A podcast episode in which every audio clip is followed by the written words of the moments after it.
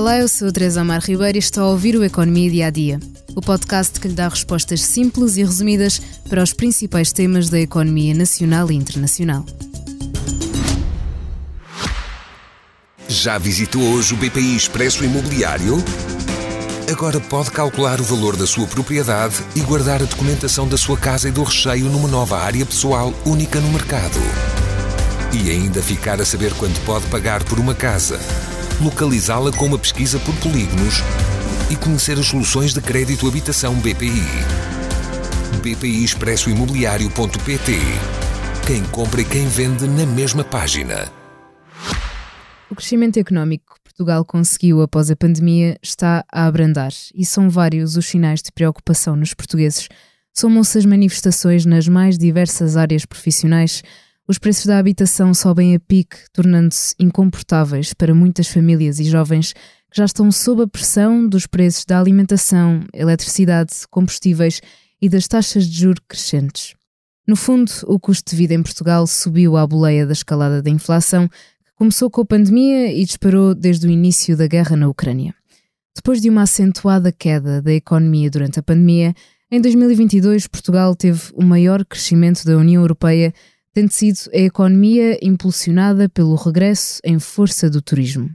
Mas nem assim o crescimento foi suficiente para tirar Portugal dos últimos lugares da tabela no PIB per capita, o indicador que mede a prosperidade e nível de vida da população. No início deste ano, durante o primeiro trimestre, parecia que a economia seguia de vento em popa, mas afinal não vai ser bem assim. Esta quarta-feira, o Banco de Portugal baixou a previsão de crescimento da economia este ano de 2,7% para 2,1%. Isto porque, ao contrário do início de 2023, o segundo e terceiro trimestres estagnaram a sua atividade, baixando as expectativas que o Banco de Portugal tinha em junho. A revisão em baixa foi anunciada esta quarta-feira por Mário Centeno, o governador do Banco de Portugal, no Boletim Económico de outubro. E não foi só quanto a este ano. As expectativas para 2024 e para os anos seguintes também estão mais baixas. Para o próximo ano, a revisão em baixa é ainda mais expressiva, deste 2,4% para 1,5%, e em 2025, de 2,3% para 2,1%. Quanto à inflação, que tem estado a diminuir nos últimos meses, espera-se que assim continue. O Banco de Portugal projeta para o próximo ano uma taxa de 3,6%, mas só em 2025 é que este indicador se deverá aproximar da meta da estabilidade do Banco Central Europeu, que são os 2%. Até lá, o BCE permanecerá sob pressão para manter os juros elevados, de forma a estimular a poupança, travar o consumo para conter a inflação.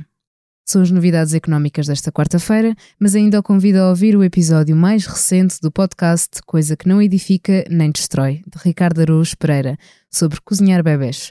O que acontece quando deixamos de perceber a diferença entre o mal e a representação do mal.